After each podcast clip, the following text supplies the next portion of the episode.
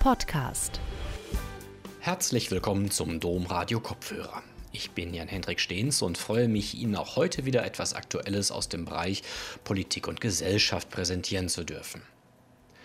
Schon seit längerer Zeit erlebt Deutschland eine Überalterung der Gesellschaft. Während die Generation der Babyboomer allmählich in Rente geht, macht sich der Geburtenrückgang der jüngeren Generation vor allem im Rentensystem bemerkbar.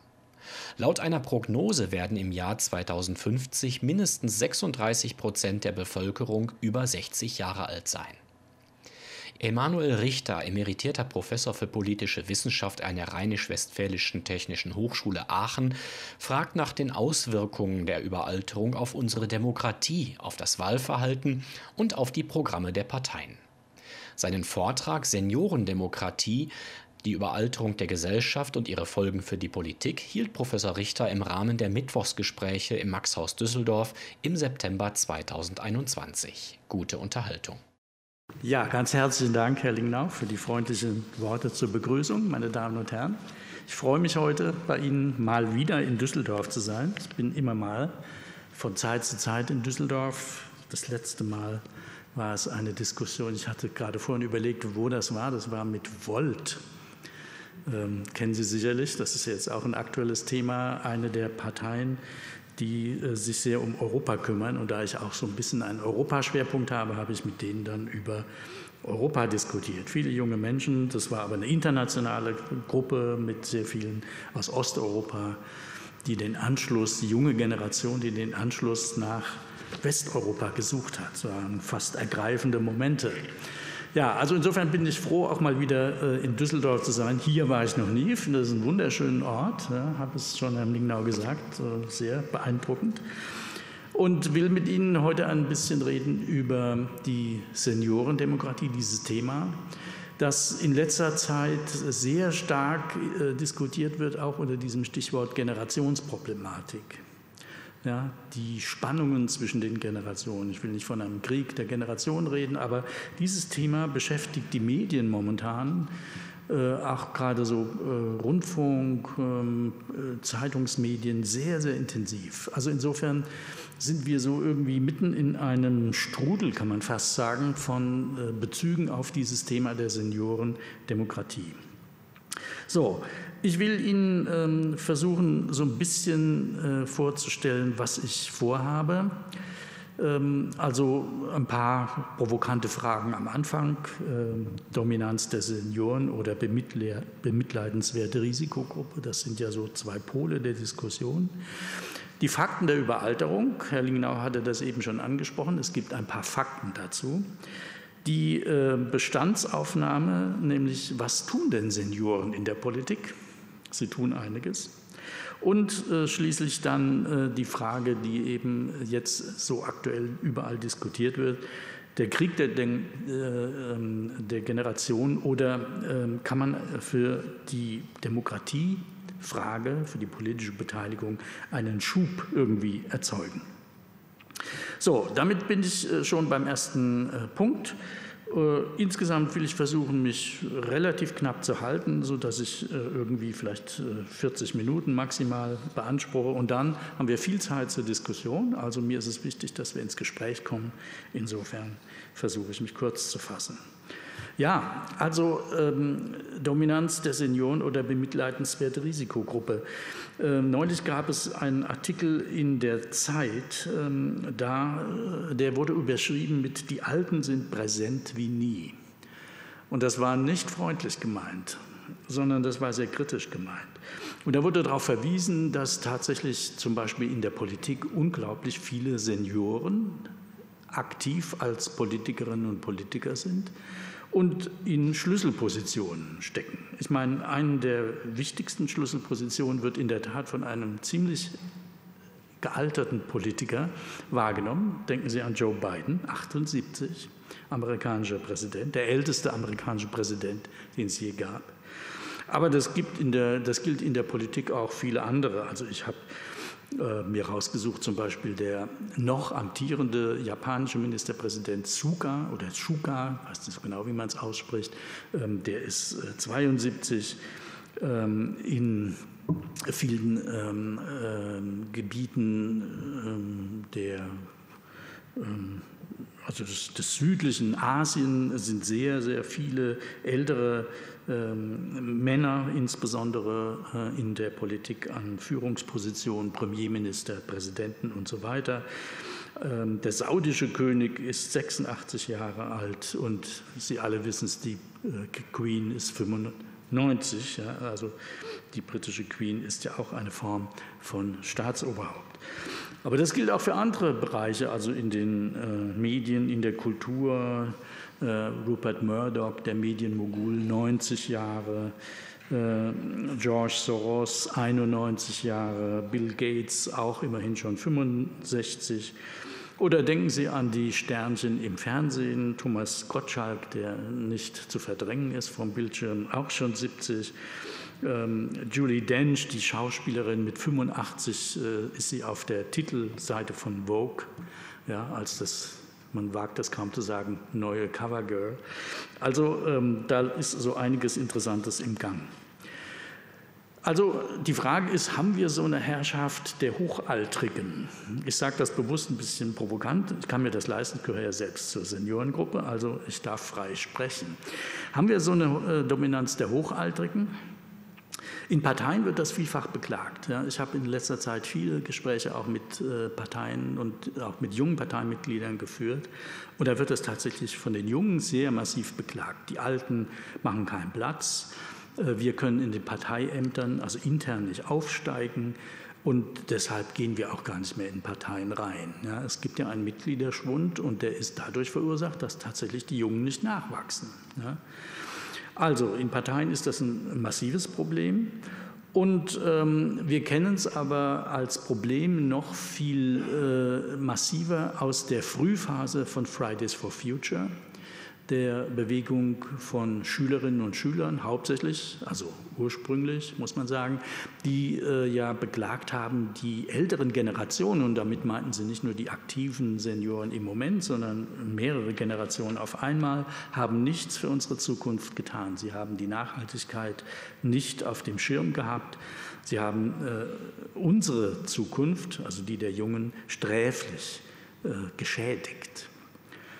Das hat sich mittlerweile ein bisschen verloren. Ich habe nachher ein paar schöne Beispiele, äh, auch ein paar Bilder dabei, wo Sie sehen, dass es ja mittlerweile zum Beispiel auch Grandparents for Future gibt, also Großeltern, die sich äh, dieser Bewegung zum Klimaschutz angeschlossen haben. Das hat sich ein bisschen ausgewachsen. Aber dann kam die Pandemie. Und da hatten wir es wieder auf dem Tisch, das Problem der Senioren. Ähm, denn zunächst einmal hieß es, das ist die Risikogruppe, die größte Risikogruppe die eben äh, gefährdet ist aufgrund ihrer, ähm, ja, ihres Alters. Und ähm, in Diskussionen, die ich so mitten in der Pandemie hatte, das waren ja alles Zoom-Konferenzen, äh, insofern äh, war das alles ein bisschen defizitär. Äh, das ist übrigens jetzt seit langem mal wieder ein realer Vortrag, den ich halten darf. Ich freue mich sehr, auch in dieser Hinsicht endlich mal wieder vor Ihnen leibhaftig zu sein und mit Ihnen leibhaftig ins Gespräch zu kommen.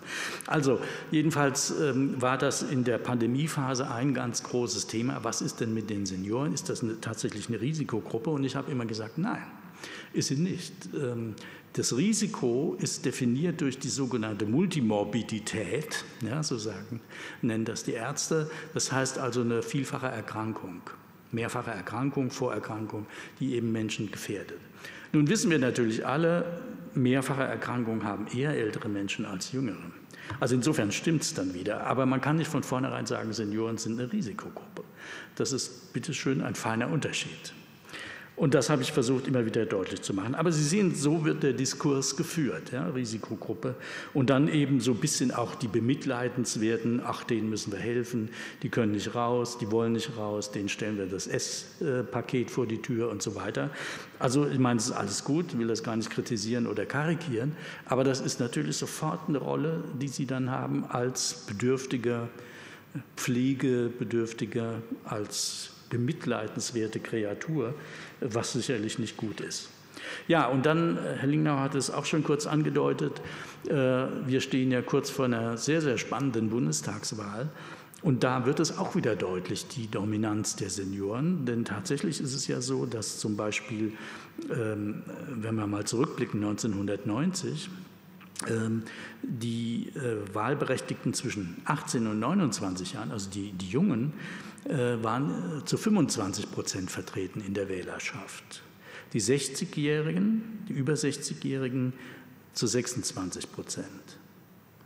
Heute, also 2021 und in zwei Wochen hat sich das massiv verschoben. 15 Prozent zwischen 18 und 29 Jahren, 38 Prozent älter als 60.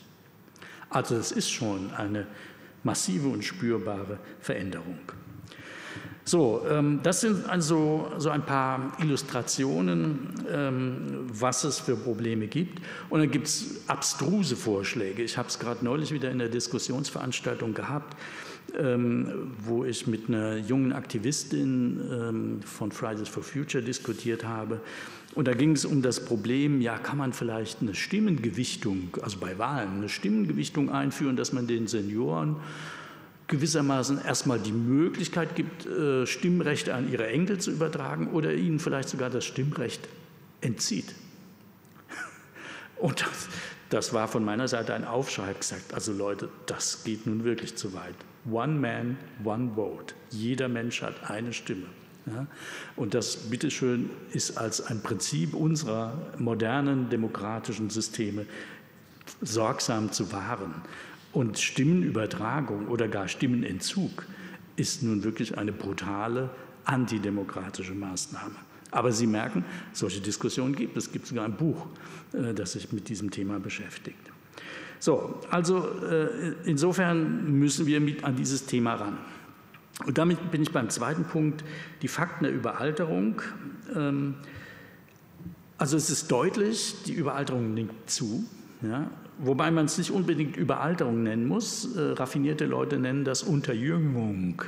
Ja, so kann man es auch ausdrücken. Also es gibt zu wenig Junge. Ja, man schiebt, das ist ja sofort mit dem Vorwurf verbunden. Insofern kann man das auch genau umdrehen. Aber wie auch immer, also es gibt jedenfalls ein paar Entwicklungen. Herr Lingnau hatte einen schon genannt, äh, die Babyboomer. Es gibt ähm, die äh, Tendenz, Gott sei Dank muss man sagen, der, Verring äh, der deutlichen Verringerung der Kindersterblichkeit. Es gibt eine deutlich verlängerte Lebenserwartung. Ähm, und all das kommt zusammen und erzeugt eben ein anderes, ich sage es jetzt ganz vorsichtig, ein anderes Verhältnis zwischen jüngeren und älteren Generationen. Und wie gesagt, ähm, dieser Begriff der Überalterung, den kann man benutzen, ich benutze ihn ja auch.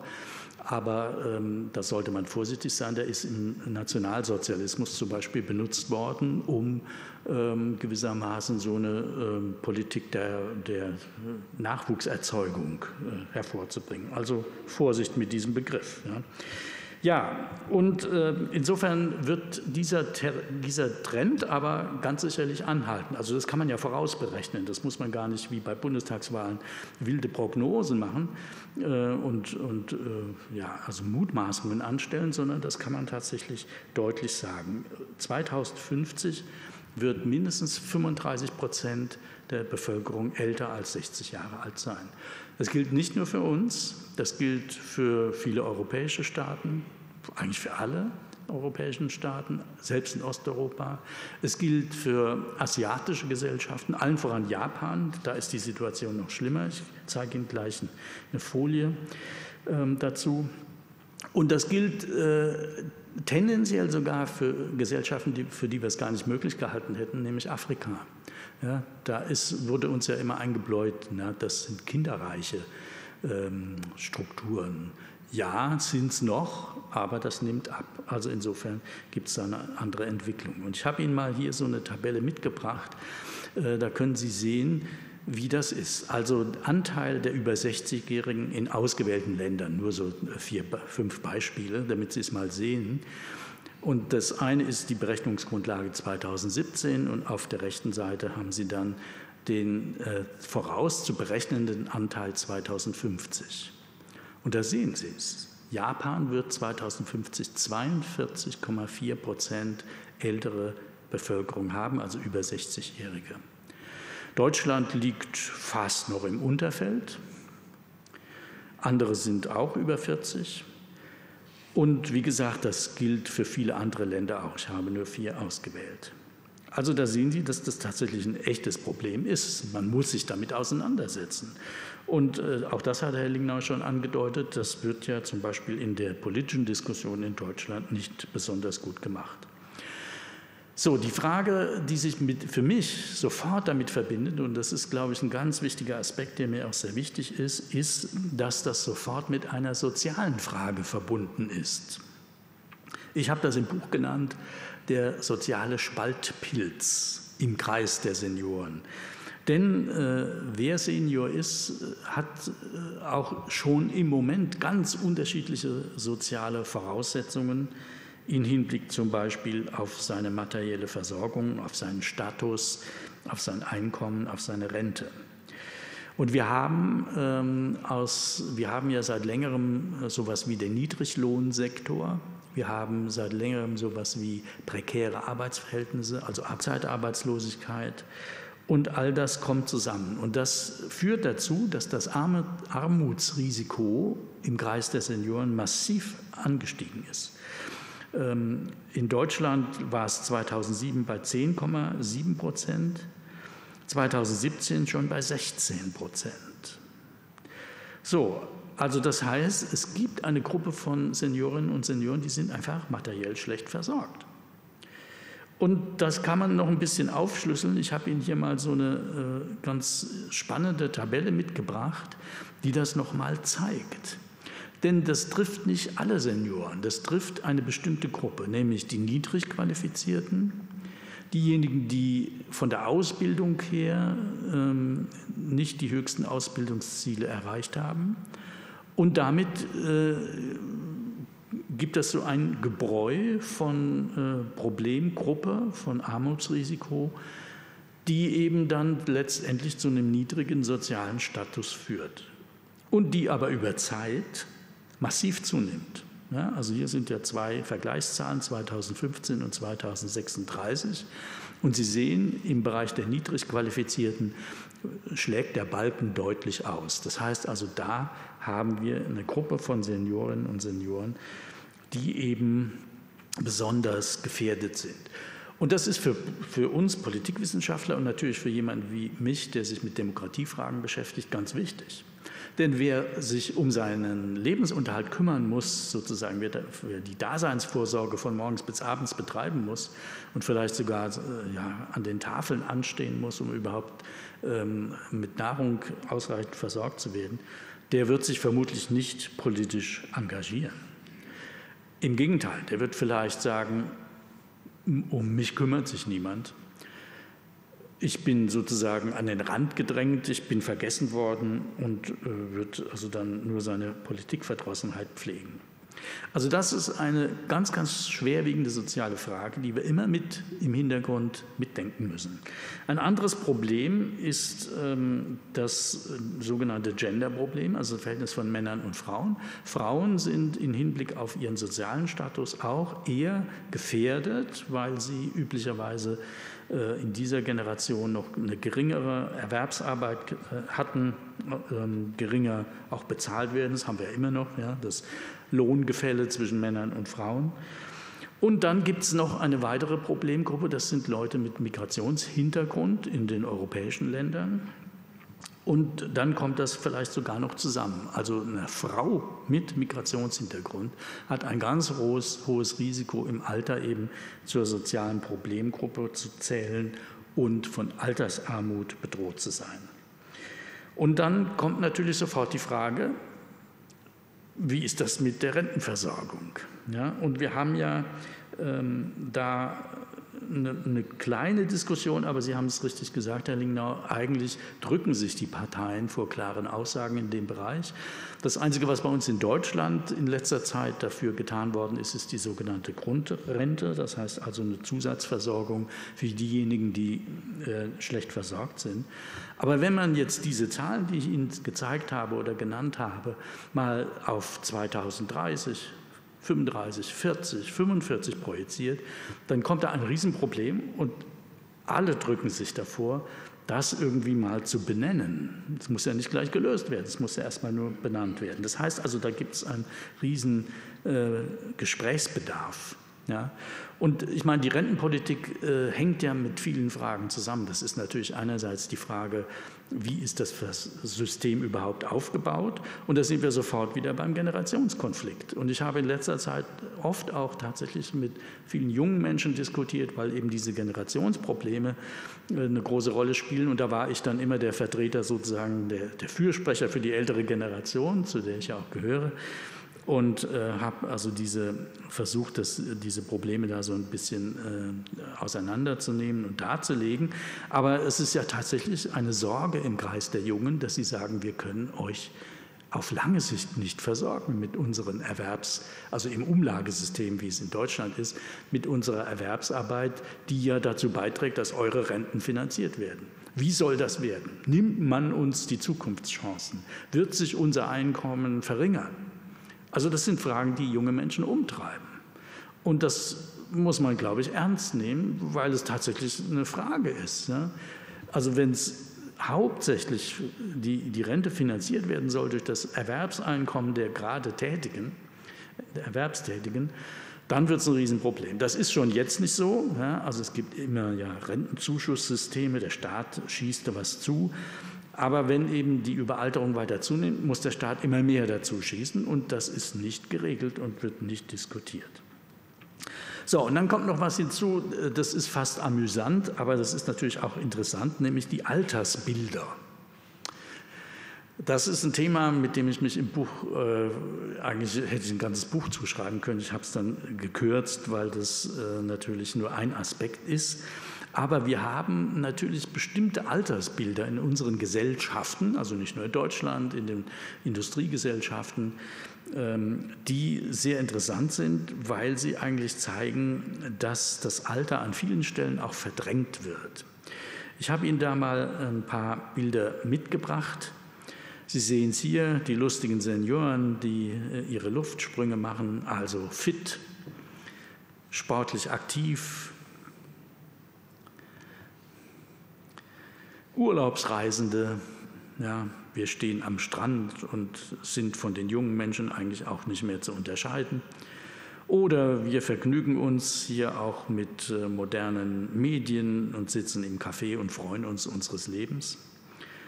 Also das ist ja, wenn man es mal genauer auseinandernimmt, auch eine sehr interessante äh, Entwicklung, weil man nämlich sieht, dass es äh, bestimmte Jugendlichkeitsvorstellungen gibt vom Alter.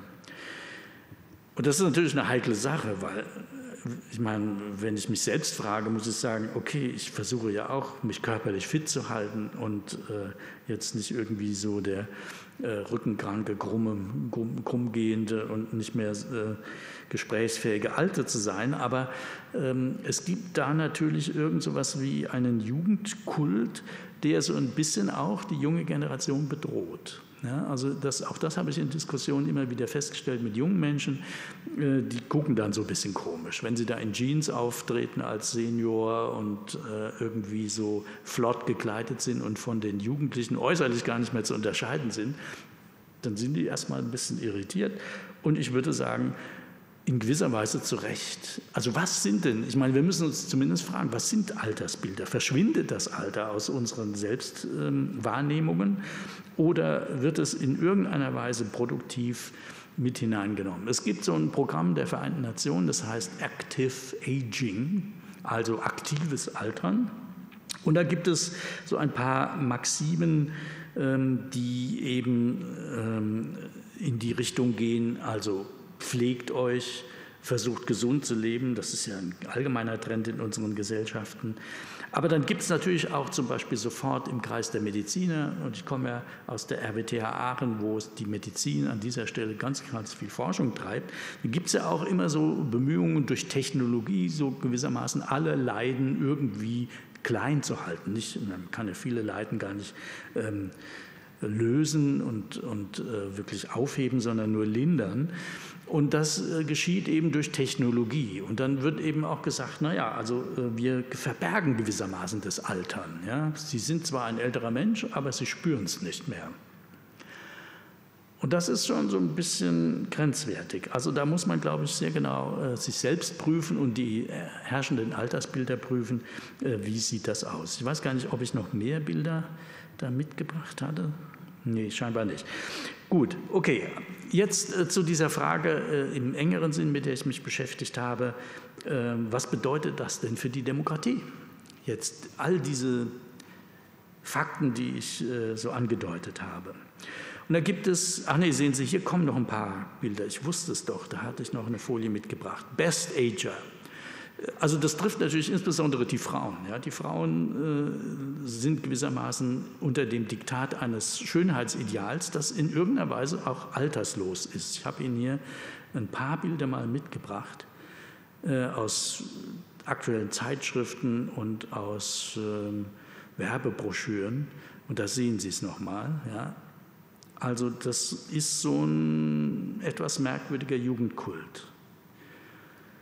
Und ich weiß nicht, also vielleicht trete ich Ihnen dazu nahe, ähm, vielleicht äh, die Frauen unter Ihnen werden sagen, das ist doch wunderbar, wenn ich eben für 20 Jahre jünger geschätzt werde. Ja? Aber es hat schon so irgendwie so einen Touch von Verleugnung auch der Alterung.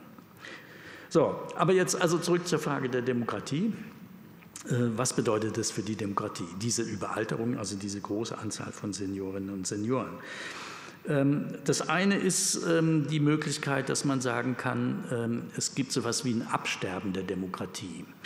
Insofern, als dass eben äh, viele Senioren ja tatsächlich unter sozialen äh, schwierigen Bedingungen leben werden, also schlecht rentenversorgt sind, sich vermutlich nicht für die Politik interessieren, vielleicht gerade noch an Wahlen äh, teilnehmen, aber mehr auch nicht tun können.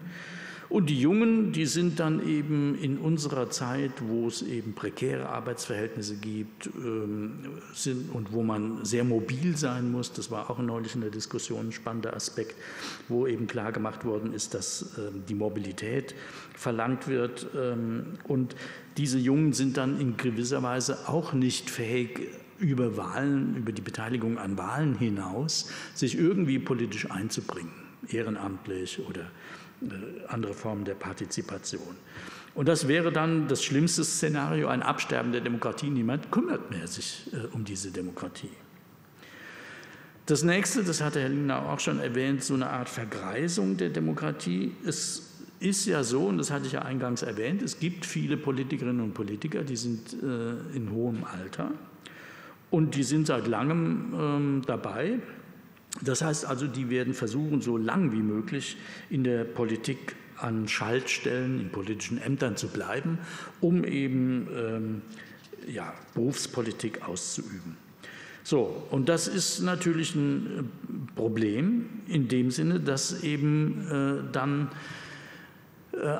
bestimmte Generationen, also nicht nur eine, sondern mehrere, einfach wegfallen in der Repräsentanz der Bevölkerung. Und politische Repräsentation heißt ja auch immer, alle Arten von Eigenheiten in der Bevölkerung sollen möglichst repräsentiert werden. So, wenn das äh, nicht mehr möglich ist, weil zu viele Senioren unterwegs sind, geht das zum, zu Lasten und zum Schaden der jüngeren Generationen. Und das ist so ein äh, weiterer Aspekt. Äh, Sie kennen diesen Begriff vielleicht, die Wutbürger. Der ist mal von einem Spiegelredakteur geprägt worden. Also so eine Gerontokratie in dem Sinne, dass eben ähm, eine bestimmte Gruppe von Senioren in politischer Hinsicht überall auftreten wird. Ich werde Ihnen nachher auch noch mal ein paar Bilder dazu zeigen. Ähm, solche ähm, wie soll ich sagen, solche Tendenzen gibt es. Ja? Also dass eben Leute aus der älteren Generation sagen, ich habe Zeit, ich bin selbstbewusst, ich gehe in die Politik und ich misch, misch da mal alles auf. Ja? Und solche Exemplare wie gesagt, die, die sind nachweisbar, selbst so in Protestveranstaltungen, aber auch so in der normalen politischen Arena. Äh, gerade jetzt tauchen die so bei wenn man so über die Straße geht und die Stände der Parteien, an denen mal stehen bleibt, dann begegnet man diesen Wutbürgern, die auch an vielen Stellen tatsächlich als Protestbürger in Erscheinung treten und gewissermaßen so eine so eine Abwehrhaltung haben. Also hier geht erstmal gar nichts. Erstmal will ich wissen, was ist hier los und äh, was sind meine Interessen und wer vertritt die überhaupt. Und die aber auch oft dazu neigen, dann eben die Interessen anderer zu vernachlässigen. Also insbesondere der jüngeren Generation. Der Senior-Wutbürger ist ein vorsichtig äh, zu behandelnder Typus sozusagen. Da muss man gucken, ähm, ob der tatsächlich äh, politischen Weitblick hat, ob er nicht nur die Interessen seiner eigenen Generation oder so seiner eigenen Lebenslage nur vertritt und ob er wirklich ähm, irgendwie äh, die, politischen, die Bandbreite der politischen Probleme vor Augen hat. So, und dann gibt es natürlich etwas, was mir am liebsten ist und wofür ich plädiere und was eigentlich auch das Ziel ist, weshalb ich dieses Buch überhaupt geschrieben habe, die Stärkung der partizipativen Demokratie. Meine Idee ist, wenn es doch so viele Seniorinnen und Senioren gibt, dann sollten die doch dafür sorgen, dass die Partizipation, also die Teilnahme von Menschen an politisch, am politischen Geschehen, die aktive Teilnahme, dass die erweitert wird. Und solche Tendenzen gibt es ja. Also wir haben ja zum Beispiel ähm, ein äh, Mehr an Bürgerengagement in allen möglichen Bereichen. Ja, das finde ich auch ganz wunderbar. Also das geht auch manchmal so ein bisschen zu Lasten der Parteiendemokratie. Ja, die Leute sind nicht unbedingt bereit, in Parteien zu arbeiten, aber mal an einer Protestveranstaltung teilzunehmen, sich in der Bürgerinitiative für, weiß der Himmel, die Umgehungsstraße im eigenen Ort einzusetzen oder so, äh, das, das gibt es durchaus. Und wenn es eben denn so viele Seniorinnen und Senioren gibt und, man es, und es gelingt, die irgendwie äh, sozial so gut zu versorgen, dass sie Zeit und Muße haben, sich für die Politik äh, zu interessieren, dann wäre das doch eine, ein toller politischer Gewinn und ein demokratischer Gewinn. Ja? Mehr Seniorinnen und Senioren, die dann in der Politik tätig sind und äh, sich als Bürger engagieren in allen, auf allen möglichen Ebenen für alle möglichen Belange. So, also das ist äh, natürlich das, worauf ich ziele. Ja? Das merken Sie schon. Aber die Schwierigkeiten auf diesem Weg habe ich ja schon genannt. Und damit bin ich bei der Bestandsaufnahme Senioren in der Politik. Das müssen wir uns äh, auch nochmal einfach vergegenwärtigen. Wo tauchen die denn bislang auf? Es ist ja nicht so, dass das ein völlig neues Thema ist, sondern es gibt äh, tatsächlich ja Senioren und Senioren, die an interessanten Stellen äh, tätig sind. Und das werde ich natürlich immer gefragt. Okay, Sie entwerfen jetzt so ein Bild von einer partizipativen Demokratie, wo die Senioren überall tätig sind. Gibt es da Beispiele? Und dann muss ich sagen, ja, es gibt erstaunlich viele und es gibt auch spannende Beispiele. Und da will ich jetzt einfach mal so ein bisschen äh, reinblicken. Also zunächst einmal, das hatte ich ja vorhin schon erwähnt, ähm, es gibt ganz viele Seniorinnen und Senioren in der Gruppe der Wählerinnen und Wähler bei Wahlen. Und die Parteien reden nicht sehr offen darüber. Nun muss man sagen, es gibt auch äh, nicht mehr so die klassischen Wählerpräferenzen nach Altersgruppen differenziert. Das war mal so in der Frühphase der Bundesrepublik, da konnten Sie ganz sicher sein, Seniorinnen und Senioren wählen konservativ. Selbst wenn sie vielleicht in ihrer Jugend irgendwie ein bisschen linker waren oder liberaler, am Ende ihres Lebens werden sie konservativ. Die Zeiten sind vorbei. Also es gibt viele Wechselwähler, es gibt äh, Seniorinnen und Senioren in allen möglichen politischen Lagern. Insofern kann man jetzt nicht unbedingt sagen, wer sich um die Senioren äh, kümmern will, der muss äh, deren Neigung zum Konservatismus irgendwie bearbeiten. Weit gefehlt. Aber immerhin, und das hatte ich ja vorhin genannt, ein paar Zahlen, der Anteil der Seniorinnen und Senioren bei den Wahlen ist ziemlich hoch. So, dann sind natürlich Seniorinnen und Senioren in Ehrenämtern aktiv, zum Beispiel in Kirchen. Ja, davon kann Herr Lingnau bestimmt auch berichten. Also das ehrenamtliche Engagement ist natürlich gerade für Kirchen äh, ganz enorm wichtig. Dann gibt es so Institutionen in allen Kommunen wie Seniorenräte oder Seniorenbeiräte. Und ähm, mit denen habe ich auch in letzter Zeit ganz häufig diskutiert. Das war für mich ausgesprochen spannend, weil äh, da sind viele, die sehen erstmal so aus, wenn ich das so ein bisschen polemisch sagen darf, wie Wutbürger, aber die sind es nicht. Ja? Das sind äh, engagierte ältere Menschen, die durchaus, also die sich für ihre Kommune dann irgendwie engagieren in einer formellen Institution, aber die äh, an vielen Stellen auch die, das Wohl der jüngeren Generation vor Augen haben. Also die sorgen nicht nur dafür, dass die Bürgersteige keine Kanten haben, damit sie barrierefrei sind oder dass der Spielplatz nicht zu nah am Seniorenheim ist oder so, ja, damit es nicht zu laut wird, sondern die haben einen sehr klaren, weitsichtigen, generationsübergreifenden Blick auf die Probleme aller Menschen. Also insofern ist der Titel fast ein bisschen ähm, äh, irreführend. Senioren. Äh, oder Seniorenräte oder auch Seniorenbüros, das sind dann von den städtischen ähm, Magistraten bereitgestellte Kräfte, äh, die sind jetzt nicht nur für das Wohl der Senioren zum Schaden anderer Generationen zuständig. So, also ähm, da gibt es einiges. Und äh, es gibt eben im Bereich, äh, was mich am meisten interessiert, so dieses äh, fast, ja, man könnte sagen, spontanen Engagements, also des nicht-institutionellen. Da gibt es unglaublich interessante Sachen. Nachbarschaftshilfen, Besuchsdienste, Helferkreise, Beratungen durch Seniorinnen und Senioren, politische Bildungsarbeit und so weiter. Ich habe Ihnen mal ein paar Beispiele mitgebracht. Das ist hier Beispiel Stadt Würzburg, Ehrenamt unter Senioren. Also da wird von der Stadt vorgeschlagen, was gemacht werden soll. Und das, dafür gibt es dann auch äh, tatsächlich Beispiele in Würzburg. Und da haben Sie es, Nachbarschaftshilfen, Besuchsdienste, Helferkreise, neue Initiativen in den Stadtteilen, ja, also Stadtteilarbeit durch Senioren. Informations- und Erfahrungsaustausch, Vernetzung, Beratung. Ja, also alles wohlgemerkt eben nicht politisch besoldete Ämter, sondern Ehrenamt, freiwillige Tätigkeit. Äh, Unterstützung von Initiativen bei der Suche nach Helferinnen und Helfern. Weiterentwicklung der Gewinnung von Engagierten, also Werbung, um noch mehr Leute äh, in die Politik zu bringen. Und das alles zum Beispiel auch durch neue Medien und Social Media. Also die Älteren sind keineswegs nur die Internetverächter, die sagen, oh, einen Computer rühre ich nicht an und äh, ich kenne nur das, das Schnurtelefon und alles andere ist mir unheimlich. Nein, nein, also da gibt es ganz viele Beispiele, wo man sich äh, eben äh, im Kreis der Senioren mit diesen neuen sozialen äh, und elektronischen Medien auseinandergesetzt hat. Ein anderes Beispiel habe ich mitgebracht aus Berlin. Das ist die Werkstatt der alten Talente.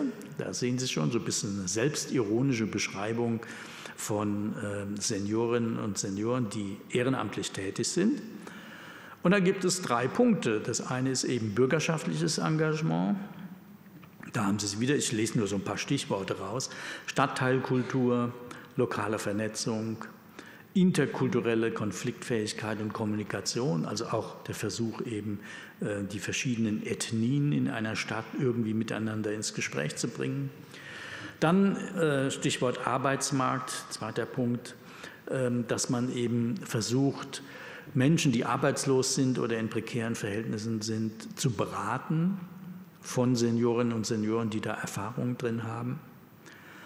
Und dann äh, sowas wie Dienstleistungen, also tatsächlich etwas, was so ein bisschen auch den äh, Staat entlastet, was natürlich immer ein Problem ist. Der Staat muss, ist ja nach wie vor in der Pflicht, aber äh, was man eben tun kann. Und da gibt es alle möglichen Arten äh, der Arbeit mit Migranten und ähm, dann eben sowas auch wie einfach eine Bürgerinnen und Bürgerinformation.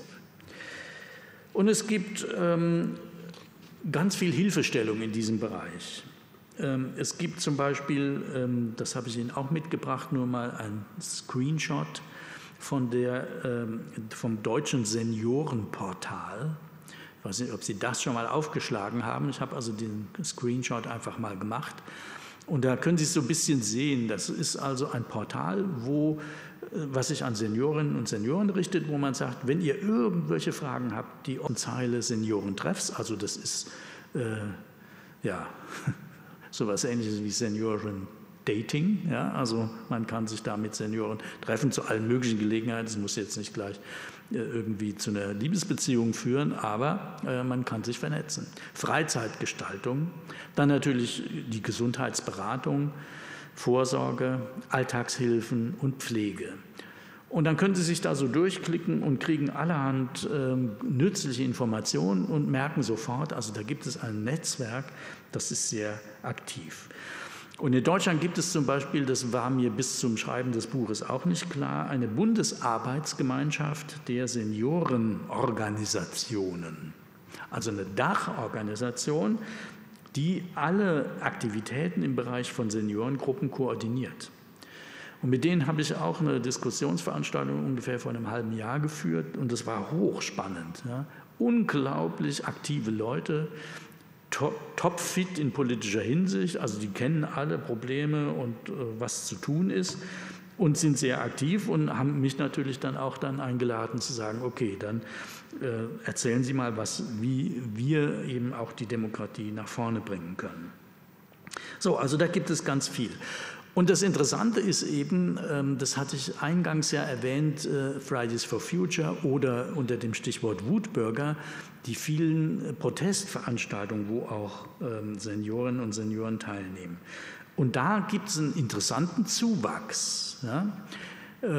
Wobei das, glaube ich, in der Tat eine Neuerung ist, denn ähm, sagen wir mal, als ich ein junger Mensch war, das liegt ja nun auch schon ein paar Jahrzehnte zurück, da war eigentlich das politische Engagement von Seniorinnen und Senioren, wenn dann eher so auf kirchliche Organisationen ausgerichtet und weniger, dass man sich irgendwie auf die Straße traute mit Protestplakaten und irgendwas machte. Das gibt es aber. Das ist ein Bild aus Spanien, die sogenannten Yayo Flautas. Das heißt zu Deutsch die Operflöten. Das sind ältere Menschen, die, Sie sehen hier, ziemlich wutentbrannt ähm, auf die Straße gehen und gegen die Sparpolitik der spanischen Regierung äh, protestiert haben. Das war 2012 so ein Höhepunkt, da waren die ganz häufig auf der Straße. Und äh, die haben aber auch für die Rechte der jungen Generation protestiert. Die haben gesagt, wir haben eine Jugendarbeitslosigkeit, die liegt, ich weiß nicht, damals lag die in, bei 20 oder 25 noch mehr äh, Prozent in Spanien. Ähm, und ähm, da haben die gesagt, so, so geht das nicht weiter. Also wir gehen auf die Straße für unsere Enkel gewissermaßen. Ja. Oder in Österreich ist das gegründet worden im November 2017, die Bewegung Omas gegen Rechts da habe ich jetzt kein Bild mitgebracht, aber ähm, das ist natürlich auch äh, interessant, dass man eben sagt, eine bestimmte Altersgruppe und dann eben auch noch genderspezifisch, also nur die Omas, noch nicht die Opas, weiß nicht, wo die Opas sind. Äh, jedenfalls die Omas gegen rechts sagen eben, wir treten ein für politische äh, Belange und wenden uns gegen rechts. Äh, oder rechtsnationalistische Bewegungen. Oder, da habe ich Ihnen auch ein Bild mitgebracht, ähm, das sehen Sie hier. Ah, na, das sind ja die Omas gegen rechts, genau. Da haben wir es doch nochmal im Bild. Also wutentbrannte Menschen der älteren Generation. Dann gibt es aber äh, selbst sowas hier, ähm, da sehen Sie auch wieder, dass ganz viele Frauen dabei sind. Da gibt es den Quotenmann, der steht da ganz rechts. Aber ansonsten Frauen, ähm, Hausbesetzungen. Also das war ja mal in den 60er Jahren ein Privileg äh, der jungen Spontis. Also da hätten sie nie sich einen Senior vorstellen können. Aber Sie sehen, auch das äh, ist möglich, dass das eben äh, zur Aktivität von älteren Menschen gehört. Ja, dieses, oder ich habe Ihnen hier nochmal äh, ein Bild mitgebracht, vorher, nachher sozusagen. Das ist eine Fridays for Future Demonstration aus der frühen Phase. So, und jetzt Achtung, das ist eine Fridays for Future Demonstration aus der späteren Phase. Ja, da sehen Sie schön den, also nochmal zurück, da sehen Sie schön den Unterschied. Ähm, eigentlich eine Schülerinnen- und Schülerbewegung und mittlerweile eben eine Bewegung, wo Sie auch ganz viele Seniorinnen und Senioren sehen. Also sowas gibt es, sowas ist möglich. Und ähm, die Neigung von Seniorinnen und Senioren, sich in allen möglichen großen Menschheitsfragen zu engagieren, hat enorm zugenommen. Also da geht es um Umwelt und Klima natürlich an erster Stelle. Es geht aber auch, ja, diese Yayo Flautas aus Spanien, um Wohlstand, um soziale Fragen, um Steuern, um Finanzen. Ähm, also insofern ist da einiges auf dem Weg. Und es gibt ja im Hinblick auf das Klima jetzt mittlerweile die Parents for Future und auch die Grandparents for Future, also ähm, eine generationsspezifische Aufteilung, die alle unter demselben Stichwort arbeiten. Äh, wir wollen äh, etwas tun für die Umwelt. So, das führt mich zum letzten Punkt und dann bin ich auch gleich fertig. Krieg der Generation oder Schub der Demokratisierung. Also das ist nochmal so ein bisschen auch so eine Art ähm, Zusammenfassung. Es ist in jeder Gesellschaft notwendig, dass die unterschiedlichen Generationen irgendwie gut ins Gespräch miteinander kommen und dass sie in irgendeiner Weise ihr Verhältnis klären. Es gibt so etwas wie einen Generationenvertrag. Und das ist nicht nur dann nötig, wenn es irgendwie Konflikte gibt zwischen den Generationen, sondern es gibt einfach in jeder Generation, das ist immer schon so gewesen, unterschiedliche Wahrnehmungen, unterschiedliche Interessen, unterschiedliche Bedürfnisse, unterschiedliche Probleme. Und dann müssen die Generationen sich irgendwie ins Benehmen setzen und das lösen. Und das ist natürlich bei uns äh, interessant, äh, äh, also am, am, deutlichsten sozusagen zu spüren im Bereich der Rentenversorgung, wo es ja tatsächlich diesen Generationsvertrag gibt. Die Jungen erwirtschaften, also die Erwerbstätigen erwirtschaften die aktuelle Rente, die, die Rente der, aktuell, ähm, der aktuellen Senioren. So. Also im Prinzip. Ja. Das ist natürlich im Detail dann noch ein bisschen komplizierter. Ähm, was es zu vermeiden gibt, äh, gilt, ist eben ein Krieg der Generation. Das hatten wir in den 90er Jahren. Das waren ähm, so Zeitschriften, Überschriften, die äh, darauf ähm, ausgerichtet waren, zu äh, verdeutlichen, dass eben viele Senioren in dieser Phase da irgendwie äh, gesagt haben, also unsere Interessen werden vernachlässigt, unsere Generation kommt in der Politik nicht vor, kümmert euch um uns. Ja? Also es richtete sich eigentlich an die Politikerinnen und Politiker, aber äh, es war natürlich sofort irgendwie auch so ein Generationskonflikt. Und ähm, das hatte ich ja vorhin genannt, also über Fridays for Future, über die äh, Pandemie, über die Nachhaltigkeitsdebatte, über die Rentenversorgung gibt es Bedarf, über diese Generationsverhältnisse zu reden. Ja? Also damit muss man sich auseinandersetzen. Und insofern brauchen wir immer so eine Art von Generationensolidarität, Generativität nennen das die Experten, also eine intergenerationelle, zwischen den Generationen gut ähm, situierte Vermittlung und Weitergabe von Erfahrung, von Kompetenz, von Solidarität, von sich kümmern, von die Probleme der anderen wahrnehmen und gemeinsam irgendetwas auf die Beine stellen. Ich habe äh, immer äh, von so einer Art politischem Mehrgenerationenhaus gesprochen, wenn ich diesen Problemhorizont angeschnitten habe und denke, das ist ein ganz vielleicht ganz anschauliches Bild. Also man muss sich das so vorstellen, dass wir in der Politik tatsächlich ein Mehrgenerationenhaus haben. Alle leben da irgendwie unter einem Dach und müssen sich miteinander ins Benehmen setzen. Die Seniorinnen und Senioren, die eben in der Anzahl wachsen, sollten eben in, unter diesem Dach ähm, tatsächlich aktiver werden. Also wenn es mehr sind, ähm, dann so, soll dieses Mehr gewissermaßen äh, produktiv umgesetzt werden zu einer Art von ähm, größerem partizipativem Engagement, von mehr politischem Ehrenamt, von mehr demokratischen äh, Aktivitäten und insofern ist das eigentlich mein Plädoyer, worauf ich hinarbeite und was eben mich in der Auseinandersetzung mit diesem Thema äh, deutlich ähm, motiviert hat. Und das will ich in vier Punkten ganz kurz nochmal darstellen. Also das Erste ist, wir müssen uns mit diesem Problem der Überalterung auseinandersetzen. Das wird im Moment noch verdrängt. Und ich meine, klar, jetzt im Vorfeld der Bundestagswahl besonders. Also die Parteien vermeiden, darüber zu reden, weil sie wissen, dass das problematisch ist. Äh, wir müssen das aber anpacken. Ja, also wir können das nicht einfach äh, so negieren und so tun, als sei nichts. Dann müssen wir uns wirklich massiv um dieses Problem äh, der schlecht versorgten Seniorinnen und Senioren kümmern, dieser soziale Spaltpilz der ist ein Problem und der verhindert Gleichheitspolitik. Ja, da gibt es eben wohlhabende Seniorinnen und Senioren und Arme. Und die Schere in der Gesellschaft zwischen Arm und Reich geht sowieso auseinander und im Kreis der Senioren und Senioren noch mal mehr.